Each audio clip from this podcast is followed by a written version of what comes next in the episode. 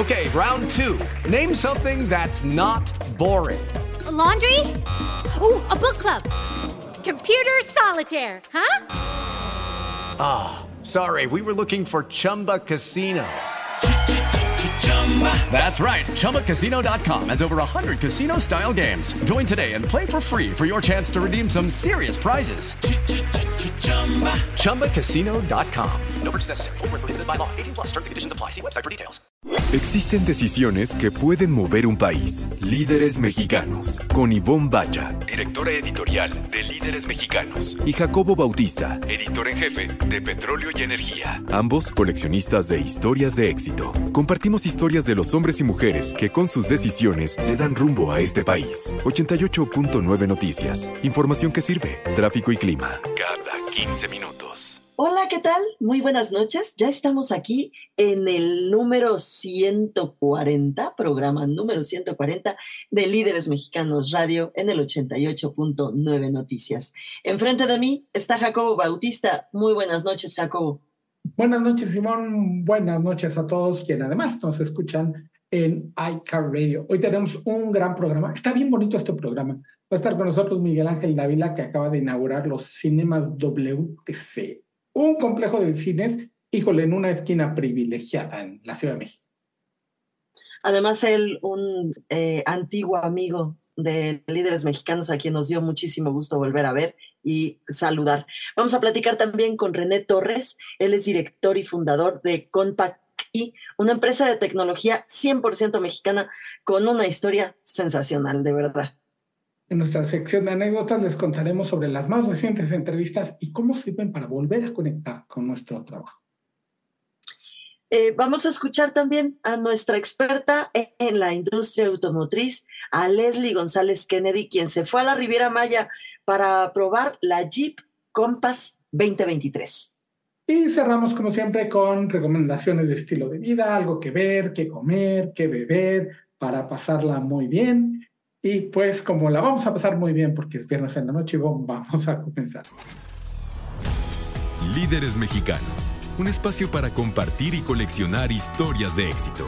88.9 Noticias, información que sirve.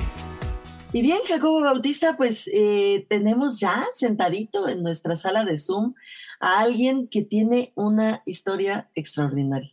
La verdad es que cuando me la compartió, cuando lo oí, y el entusiasmo que le pone cuando habla de su historia profesional y que se mezcla con la personal, no tuve más remedio que admirarlo profundamente. Me da muchísimo gusto que esté aquí con nosotros esta noche René Torres, fundador y director general de Compact y una empresa además orgullosamente mexicana. Eh, René, te agradezco muchísimo estos minutos aquí en Líderes Mexicanos Radio. Bienvenido. Muchísimas gracias. Al contrario, el agradecido soy yo por permitirme este espacio y con muchísimo gusto platicar sobre los temas que nos apasionan. Eh, René, primero que nada y para darle un contexto aquí a nuestro, a nuestro auditorio, cuéntanos qué es Compact I. Bueno, es una compañía que fundamos en 1984, tenemos 39 años en el mercado, de hecho lo acabamos de cumplir este 23 de marzo, los 39 años, y es una compañía que nos dedicamos atender a la micro, pequeña y mediana empresa en todas sus necesidades de procesos empresariales, automatizándolos a través de piezas de software. Eh, somos creadores de factura electrónica, en fin, de una serie de elementos que ayudan a las pymes a ser más productivas.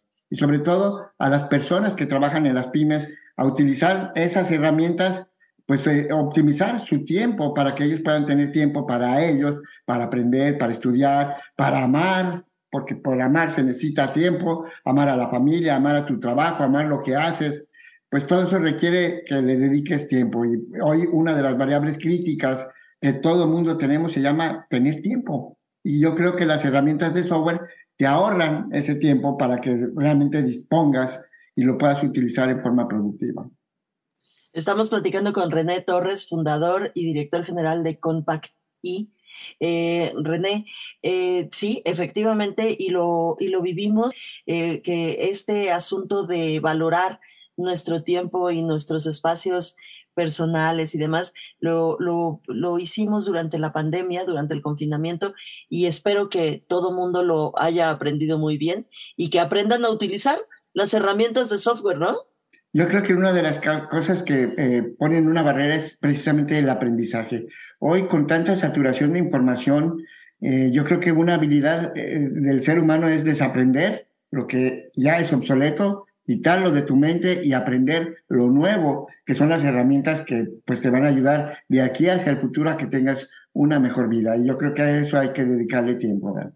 Sí, hace poco eh, tuve un eh, acercamiento, una plática con uno de mis compañeros de trabajo que eh, por una, alguna razón me debía 500 pesos, o sea, no crean que me debía nada importante así grave, y me decía que por favor le diera yo la sucursal y yo, lo que pasa es que no me sé la sucursal, pues, pero en las aplicaciones no te la piden. Ah, no, es que estoy aquí formado en la caja de la sucursal.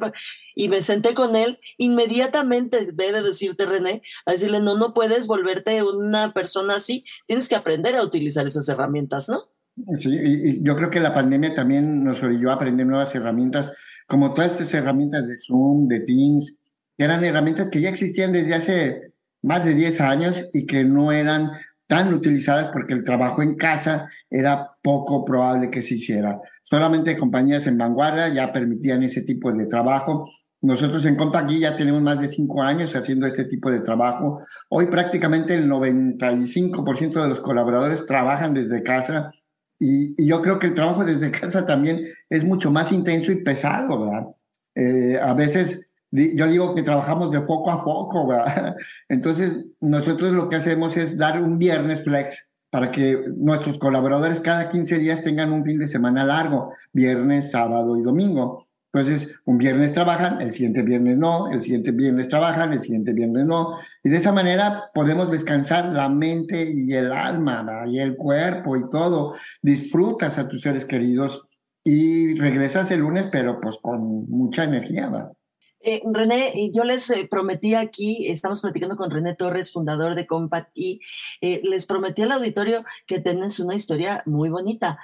¿Por qué no nos platicas cómo, así rápidamente, porque en radio es muy rápido, pasa el tiempo, cómo fundaste y por qué fundaste Compact I?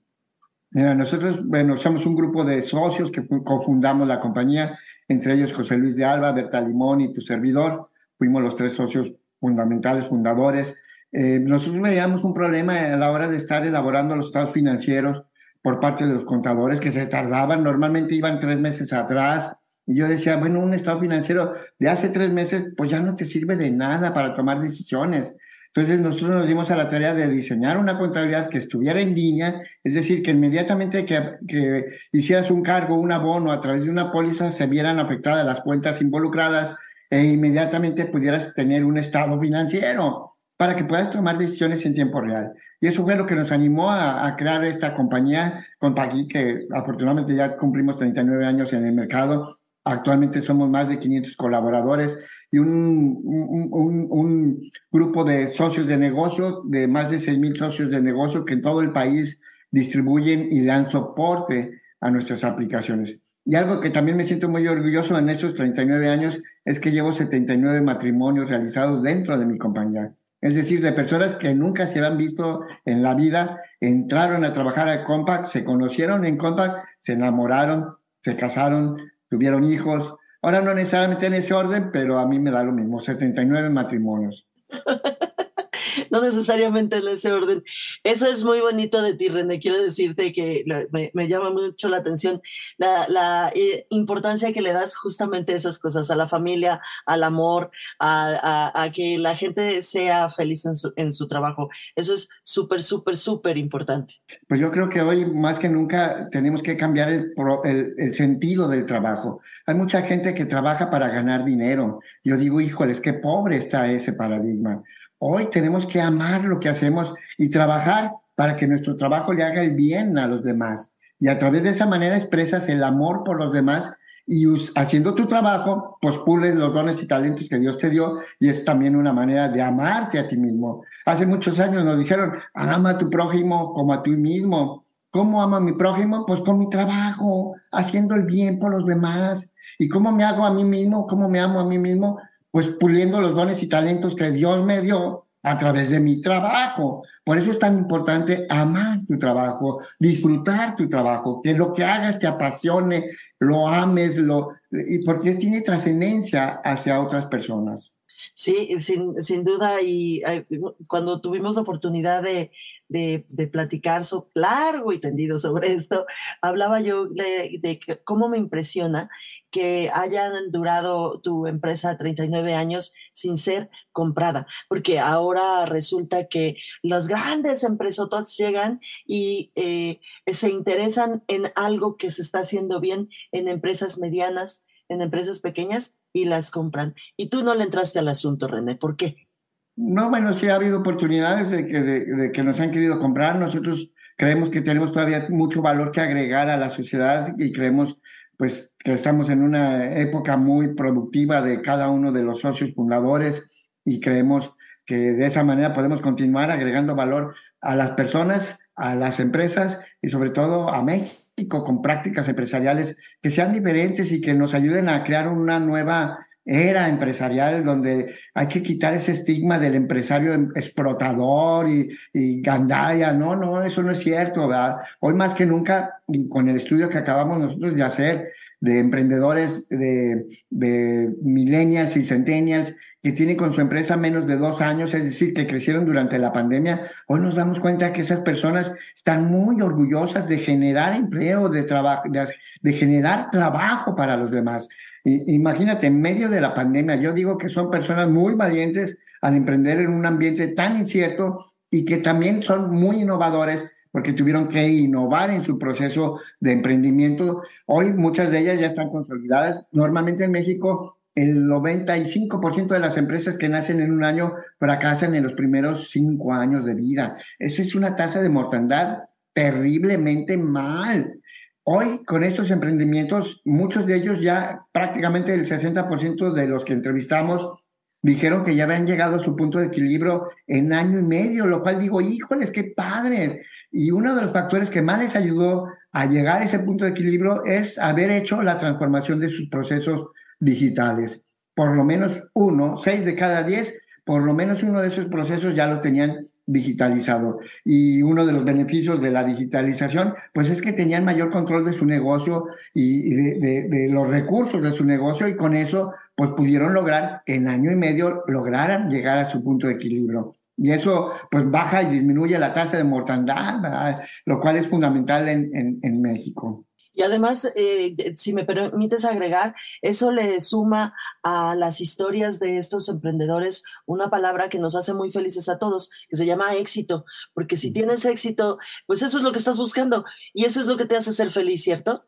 Sí, bueno, y además del éxito, yo creo que eh, el, tema de, crear algo eh, nos hace todavía más felices. También les preguntamos, eso fue una pregunta que me pareció muy interesante, sobre la norma NOM 035 y qué tan felices eran haciendo su empresa. Eh, eh, prácticamente nueve de cada diez dijeron que eran muy felices porque daban trabajo a los demás y eso les llenaba su corazón de felicidad.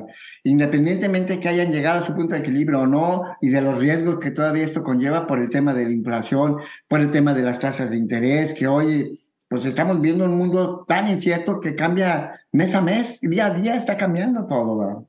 Estamos platicando con René Torres, él es fundador y director general de Compact y René, después de esta plática, seguramente muchos de, de, nuestros radioescuchas ya estarán interesados. Bueno, ¿y cómo le hago para encontrarme con Compact y, y pedirles ayuda y cómo, cómo se acercan a ti? Mira, bueno, tenemos 12 eh, oficinas en todo el país, más de 6.000 distribuidores en todo el país que son fácilmente localizables.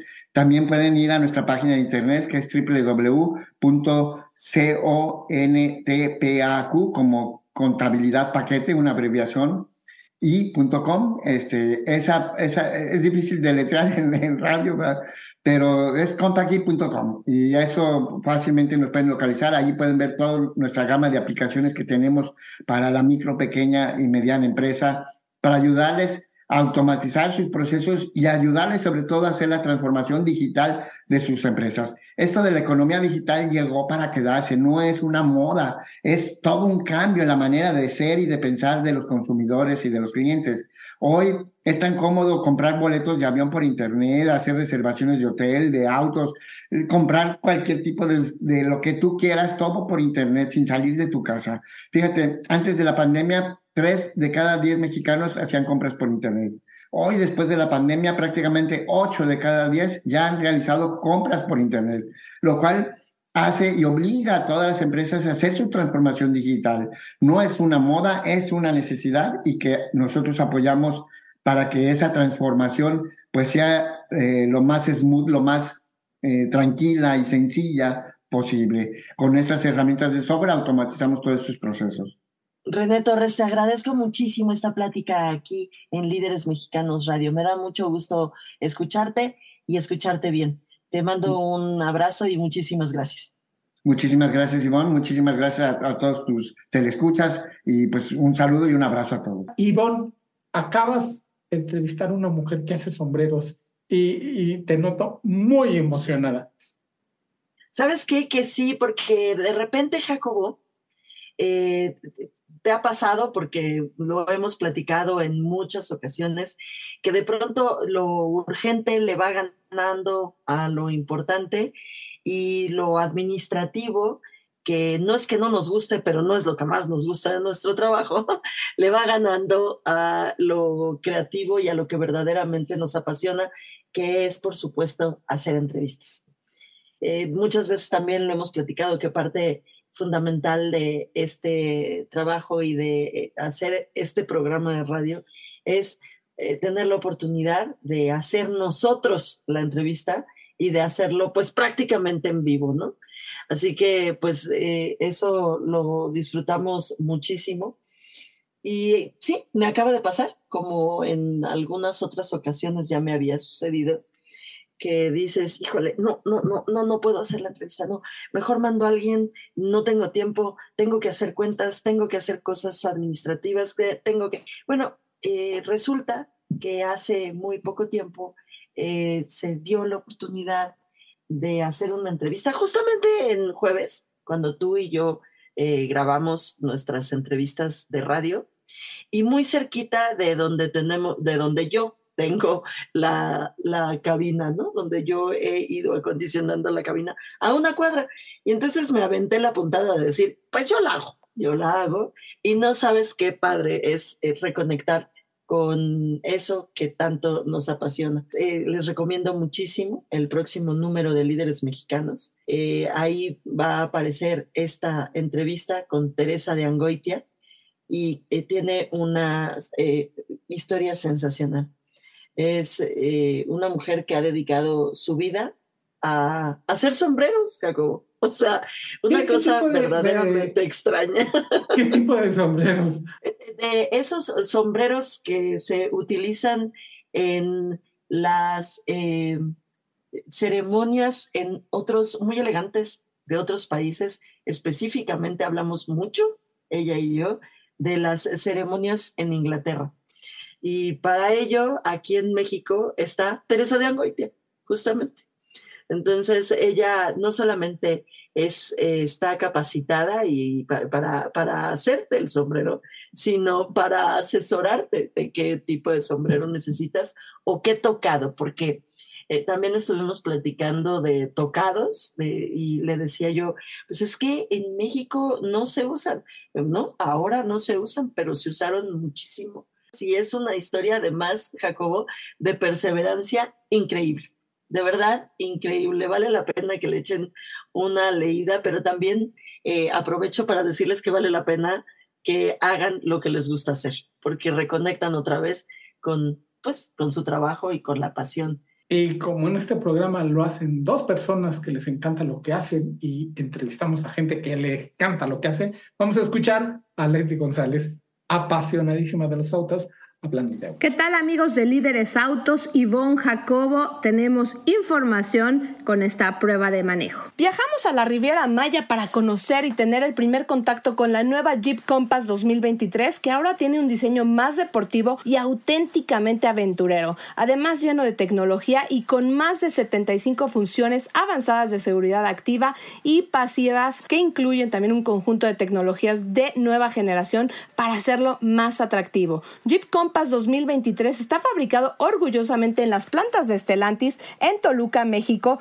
la versión High Altitude con mano de obra mexicana y en Pernambuco, Brasil, en el caso de las versiones Limited y Altitude 1.3. Su diseño evoluciona en todos sentidos.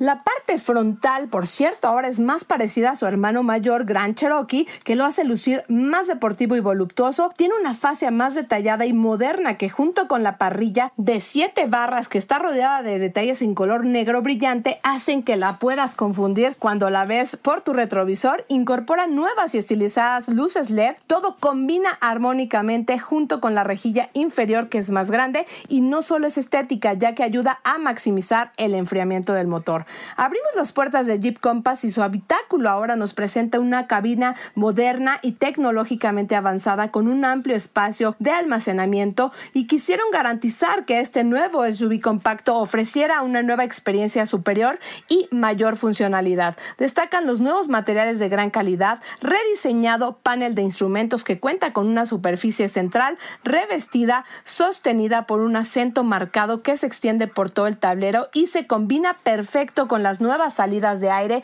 del sistema. Encontramos la consola central en negro brillante con las pantallas táctiles de alta definición de 10.1 pulgadas que cuentan con con el sistema Uconnect 5, que es cinco veces más rápido en comparación de la generación anterior.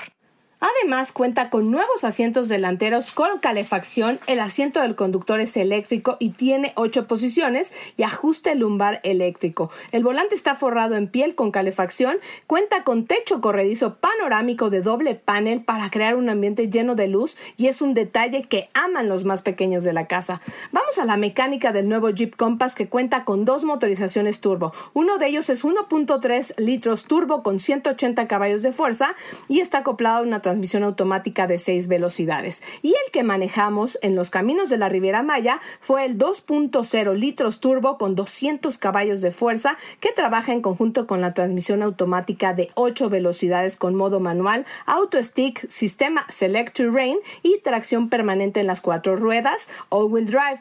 Te brinda mayor agarre y control en las condiciones de la carretera y también un manejo más deportivo. Ahora es más capaz, aunque no olvides que no es un auténtico 4x4, pero sí te brindará más seguridad y confort en caminos complicados, ideal para los usuarios con espíritu más deportivo y aventurero. Para eso encontrarás otros modelos. Definitivamente las motorizaciones turbo hacen la diferencia en este SUV y lo hacen mucho más atractivo si estás buscando un vehículo urbano, pero con todo el ADN aventurero de Jeep. Recuerden que este fue el primer contacto y sí me llenó mucho las expectativas con esta nueva evolución en diseño, desempeño y recuerden que la versión que manejamos es la más equipada y es la que se fabrica en México. Tres versiones disponibles, Limited Premium 1.3, 659.900 pesos, Altitude de 1.3 litros, 699.900 pesos y la versión High Altitude con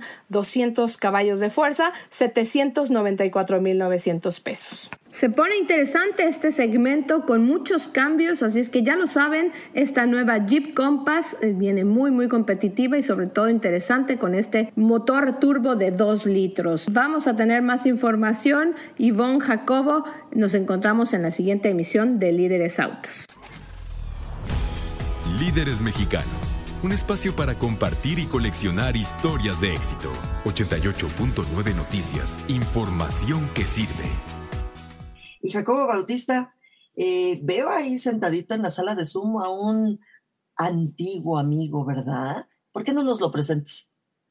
A un muy amigo de la revista Líderes Mexicanos, Ivonne, y es un, un, hacha en la industria en la que, a la que ha vuelto Miguel Ángel Dávila, fundador de Lib Capital y de un nuevo proyecto que nos va a platicar. Miguel Ángel, mil gracias por conectarte a Líderes Mexicanos Radio. Al contrario, Jacobo, muchas gracias por su invitación. Encantado estar aquí con ustedes nuevamente. Con tantos, nos hemos visto, creo que ya tercera ocasión esta, ¿no? Este, con lapsos, no voy a decir de cuánto tiempo, pero de muchos años. Así es. Y cuando te entrevistamos, estabas revolucionando la industria del cine, una que Ivonne y yo tratamos de impulsar, tratamos de hacerlo nuestra partecita, invitando a la gente a ver películas como se debe de ser en el cine, sentado en la butaca, haciendo una cita con la taquilla. Y traes un nuevo proyecto, Cinemas WTC. Cuéntanos de Miguel. Claro que sí, este, claro que sí, Jacobo. Y bueno, Mira, como ustedes acordarán, en, en los noventas que platicamos, una época muy curiosa, porque era una época en que la industria del cine en México estaba en franquísima decadencia, una época en que no había casi cines en el país, una época que las películas tardaban en llegar a México año, año y medio, cines grandotes, pero de una sola pantalla, viejos, este, había intermedios, o sea, una serie de distorsiones de mercado muy fuertes. Con el suelo pegajoso. Con el suelo pegajoso, con las palomitas chiclosas y llenas de hueso, etcétera, ¿no? Este, y el mexicano había dejado de ir al cine, habíamos dejado de ir al cine, la industria mexicana era quizás la número 15 o 16 del mundo, visitábamos las salas de cine menos de una vez al año, creo que más 2.5, 2.6 veces. Y en aquella época con mis socios eh, que fundamos Cinemex, lo hicimos este, buscando traer de regreso ese entretenimiento tan importante y corregir esas, esas distorsiones, porque estábamos seguros que el cine tenía futuro y tenía, y tenía una industria que podía crecer y ser pujante y no era comparable una industria como la mexicana que metía 60 millones de boletos al año al cine con una industria como la americana donde iban ellos cuatro o cinco veces al año al cine y metían este 1.200 millones de boletos, ¿no? Industrias muy, muy dispares. Entonces, eh, en ese momento hicimos ese gran esfuerzo. Hoy, muchos años después, que México creció y evolucionó como uno de los grandes mercados de exhibición cinematográfica a partir de la entrada de nosotros y de la gran competencia que se dio con nuestros competidores, que todos reaccionaron de forma fantástica, pues México se convirtió en el cuarto quinto mercado a nivel mundial de exhibición, un mercado que ya facturaba más de mil millones de dólares al año, producción cinematográfica mexicana pujante, este, las salas más modernas del mundo, en fin, se hizo una transformación real y además se transformó el servicio, cómo atendíamos al público, a los invitados, todo eso, todo eso lo, cambiamos y lo cambiamos de forma muy importante. Y bueno, corte A, se nos viene la pandemia, ¿no? Terrible en el, en el 2020, y en eso vienen los pronósticos otra vez que esta industria siempre ha tenido. Se acabó el cine. ¿No? Nos lo dijeron cuando entró la tele, nos lo dijeron cuando entró Cablevisión, nos lo dijeron cuando entraron los videocassettes, nos lo dijeron cuando entró la televisión este, de paga, luego el streaming, bueno, y ahora con la pandemia. Han querido matar esta industria este, no sé cuántas veces. Y se dijo en ese momento que no se veía cómo regresarían las salas de cine. La gente dejó de ir por completo, los cines cerraron. Y casi te diría yo que durante tres años, buena parte del 2020, 21, prácticamente no hubo asistencia a los cines y el 22 como que empezó a despertar y levantar la cabeza. Y muchas, muchas, muchas distribuidoras empezaron a, mandar sus productos a través de streaming. Se hacía ya en las plataformas de streaming los estrenos y los lanzamientos de las películas y muchas de ellas empezaron a hacer sus propias plataformas pensando que ya la ventana de cine no estaría. Yo sigo pensando que la industria del cine tiene un futuro tremendo. Eh, no hay cómo sustituir la salida de casa, eh, la convivencia con las personas en una sala de cine donde convive, disfrutas emociones en forma conjunta todos al mismo tiempo. Y este, el, nuestro eslogan ahora nuevo de Cinemas sé que es el cine como debe verse. Yo pienso que no existe director de película o de cine o productor de cine alguno que cuando hizo su superproducción de su película pensó en que se viera en un teléfono este, o en una, una, una tablet, ¿no? Creo que eso jamás fue su, lo que pensó, ¿no? Yo que los directores, los grandes productores, los grandes directores, lo que siempre sueñan con su película es que se estrenen en la pantalla, en la gran pantalla, en la pantalla plateada, enorme, en los cines, es como se debe ver el cine. Y creo que nuestro esfuerzo es cómo regresamos a la gente a que nuevamente encuentre en el espectáculo del cine eso, un, un, una, este, un nuevo planteamiento de ver el cine como debe verse, ¿no? En una butaca cómoda, con una extraordinaria proyección, con un gran sonido, con unas ricas palomitas, con un gran servicio. Y justo, pues en este momento en que se han cerrado cines, en que se medio puso en duda la supervivencia, pues nosotros pensamos que era importante regresar. Se nos dio la oportunidad de entrar a este precioso complejo que existía y que operó durante 24 años en el, en el World Trade Center ese cine lo inauguré la primera vez en octubre del 99 y, este, y ahora tengo la oportunidad de volverlo a inaugurar muchos, 24 años después, este, en el 23 este, con toda la idea de volver a plantear este tema de ver el cine, ver el cine como, como, como debe de, de, verse y donde queremos hacer un esfuerzo por renovar todo ese tema del servicio, la atención y la buena, el buen disfrute de una película. Es un cine precioso, es un cine con 14 salas, es un cine que este, le, rescatamos los telones, para hacer todo este espectáculo de cómo, cómo debes ver una película cuando inicia. Este, tenemos salas VIP, salas tradicionales, una sala enorme de 350 butacas, una pantallas gigantes de, de 26 por 10 metros de alto, 26 metros de largo. Y todo el esfuerzo es, este, es plantear este tema de, de que el cine tiene mucho que darnos, que están regresando. Este año viene mucha película y que nos olvidemos ya de la pandemia, lo que decíamos hace un momento, y que regresemos a gozar y a disfrutar de podernos divertir, emocionar, llorar, reír o espantarnos junto con otras 300 gentes disfrutando una gran película, ¿no? Ese es el esfuerzo y bueno, aprovechando este tema donde, donde la industria viene de regreso y creo que podemos ser un detonador de que esto continúe. Y pues quién sabe, ojalá y mañana podamos tener algunos cines más este, en esa categoría este, y buscar más calidad, presencia, tamaño, este, buena ubicación que una cadena grande, sino una, buena cadena que, represente pues, un esfuerzo independiente este, frente a pues, muchos años de, vivir en el, en que hemos vivido, ¿no? Estamos platicando con Miguel Ángel Dávila. Miguel Ángel es fundador de Live Capital, pero pues ya están oyendo que también fundador y acaban esto, esto de los cinemas eh, WTC, lo acabas de inaugurar hace unos días, a principios de mes, ¿cierto? Yo me acuerdo, Miguel Ángel, justo, te voy a juntar esas dos preguntas. Yo me acuerdo que yo iba mucho a ese complejo, eh, porque eh, le quiero decir también al auditorio que tiene una ubicación extraordinaria porque está en el World Trade Center. Por eso es que se llama Cinemas WTC, porque es en el World Trade Center. Eh, para los viejitos como yo, el Hotel de México. Entonces ahí pueden ir y ver. Pero iba yo muchísimo y me gustaban. Luego dejé de ir porque pues, me gustaban más otros, ¿no? Pero, no te podría yo decir qué, qué, fue lo que me dejó de gustar, pero lo que sí te puedo preguntar es qué nos vamos a encontrar de nuevo en esas cosas, en esas salas, en qué, qué, por qué tenemos que ir ahí y no a otros cines, qué nos vas a ofrecer. Fíjate que hicimos toda una remodelación, se rehizo todo el cine, eh, tiene un look un poquito vintage, pero es moderno, todo el equipamiento es de, último, de última grito. La sala, por ejemplo, más grandes, eran de 450 butacas en un formato como se hacían antes los cines. Redujimos la capacidad, le quitamos casi 100 butacas para hacerlas más anchas, más amplias, y aunque son, no son salas VIP, son reclinables, muy cómodas, muy amplias, quitamos filas para que fuera mucho más espacioso, mantuvimos las pantallas grandes, eh, pusimos paneles acústicos, cuidado para que no hubiera filtración de audio entre las salas, pero sobre todo el planteamiento, Ivonne, no tiene tanto que ver con que hayamos metido, no sé, una, este, alguna tecnología, un gimmick nuevo, sino el querer hacer este ambiente para disfrutar del espectáculo del cine como debe de ser y como es, donde tú puedas gozar una verdadera proyección con la luminosidad en la pantalla y la brillantez y la calidad de la imagen, como, como, como ya a veces no se ven los cines, el audio fantástico y sobre todo que te podamos recibir bien y dar un buen servicio, muy enfocados en este cine de barrio de la colonia Nápoles, de la del Valle, donde la gente sienta que es su casa y lo atendamos bien, con todas las ganas, estamos encima del tema. Claro que, como todo, ¿no? Acabamos de abrir y pues, siempre te falla todo, ¿no? Y el sistema, y esto no arrancó y nos equivocamos acá. Y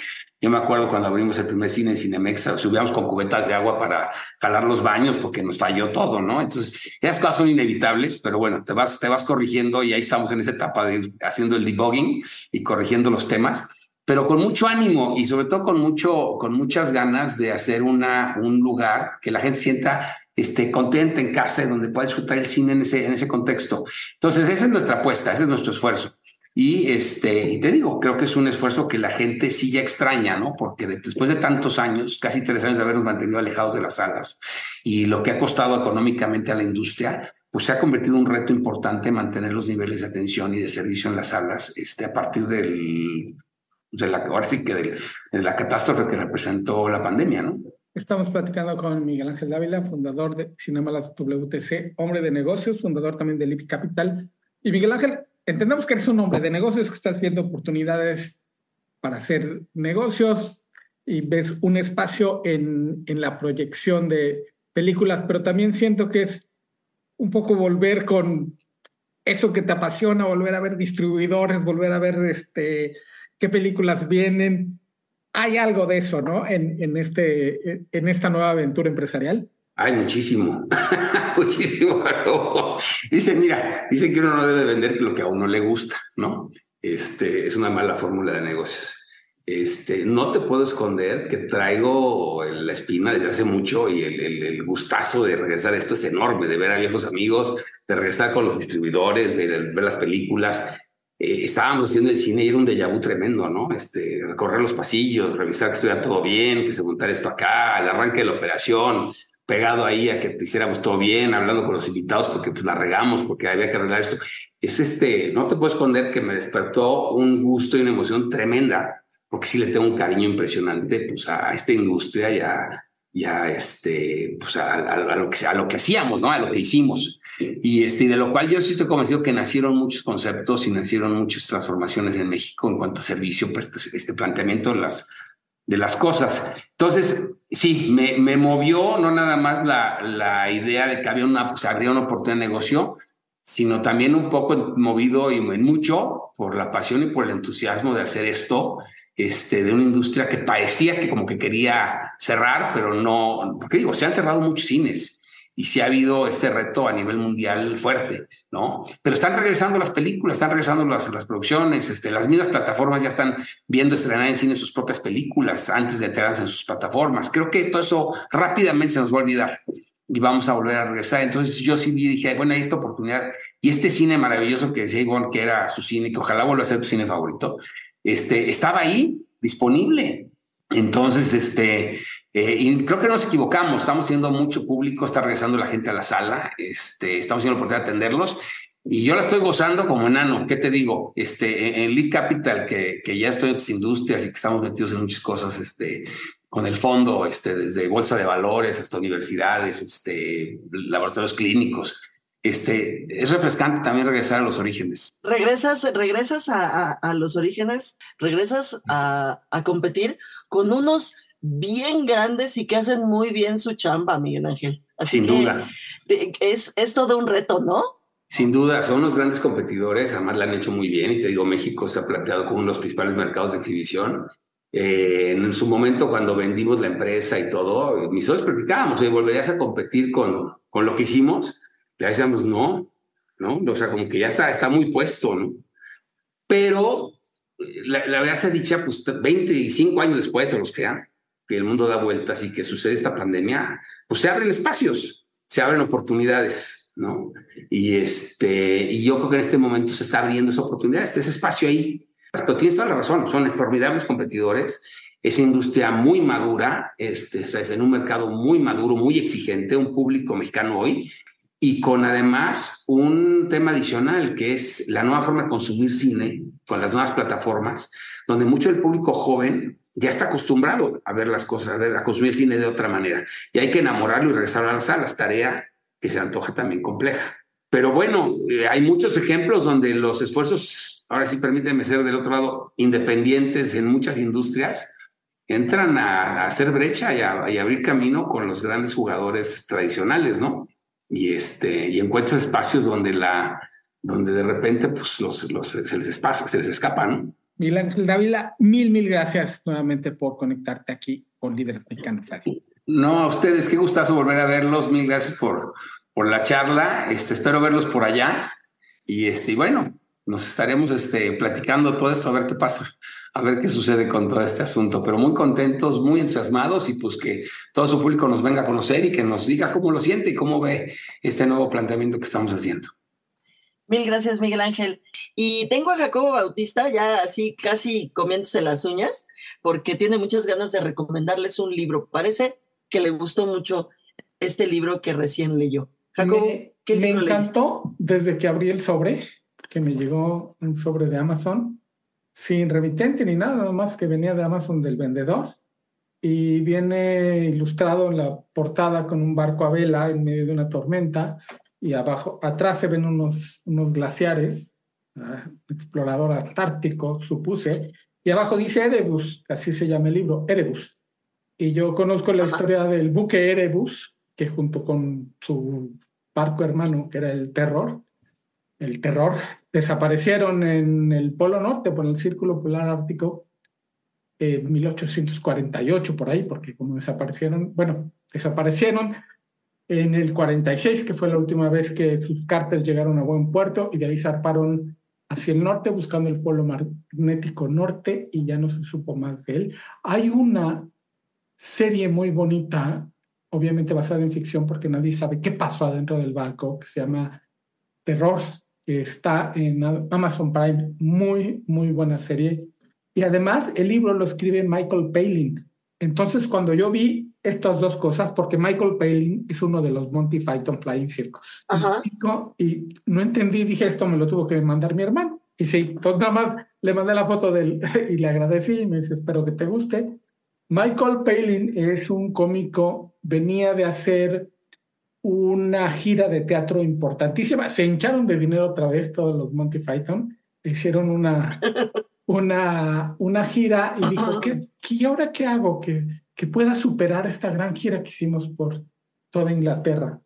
Y se dedicó a escribir de su pasión, que son los exploradores polares de la época del siglo XIX, de mediados del siglo XIX, que buscaban buscar pasajes por lo desconocido de entonces del mundo, que eran los polos. Encontró la historia del Erebus, tomó un montón de viajes, así como hay tours para gente que ya sabe Sex and the City, Nueva York y demás. Hay tours para gente mucho más clavada y con mucho más dinero por donde pasaron estos exploradores en el siglo XIX y te van diciendo, ah, aquí desapareció tal barco. Ah, miren, esas pilas de, de piedras las puso tal explorador Shackleton o este Ross o quien sea, pusieron ellos estas piedras, pueden ir y tocarlas y demás.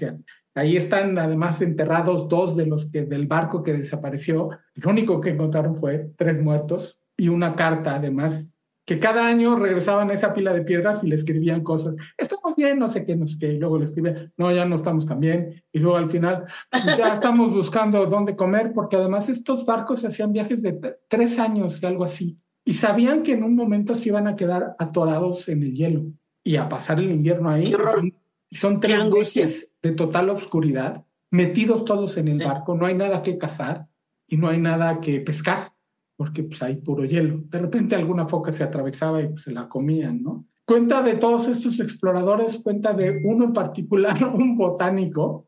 No, todos los médicos eran botánicos en esa época y un amante de las aves que cada que veía una ave desconocida y nueva, pues la mataba. Y bueno, básicamente cada que veía un animal, no tan después, cada que veía un animal que no anduviera en dos patas, lo mataba. Bueno, y que anduvieran dos patas como los pájaros. Y, este, y otras cosas que cuenta de la época, por ejemplo, los marineros en esa época, Ivonne, no sabían nadar, ninguno.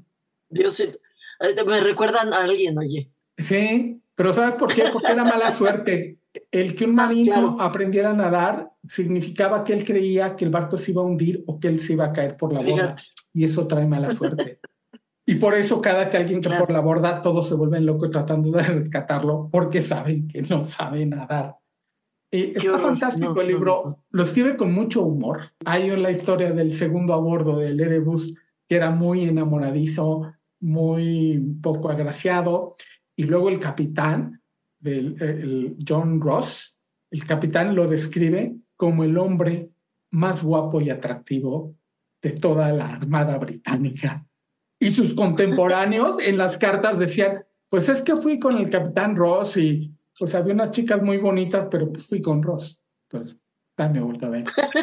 O sea, era un consenso. Oye, y por, por supuesto lo leíste en inglés. Sí, está en inglés, este, nada más está en inglés, pero está, está en serio buenísimo. Se llama Erebus, el libro de Michael Palin, uno de los Monty Python que tiene talento, híjole, para más cosas. Y si no, está la, la serie de Terror en, en Amazon Prime que trata del otro barco, el, que, al final a los dos les fue igual. Se atoraron en el hielo, parece que se bajaron del barco y ya no se supo nada de ellos. Y en la serie pues dicen, pues vamos a imaginarnos qué pudo haber pasado ahí adentro para que se salieran, bueno, y inventan una historia que además está muy buena. Y esa es mi recomendación. Pues échense las dos, ¿no? La, la serie en dónde la podemos ver? Amazon Prime. Bien, Está me parece muy bien. como estuvo este programa, el 140 de Líderes Mexicanos Radio. Muchas gracias, Jacobo. Muy buenas noches, que la pasen muy bien y hasta dentro de ocho días. Bye bye. Líderes Mexicanos, un espacio para compartir y coleccionar historias de éxito. 88.9 Noticias, información que sirve.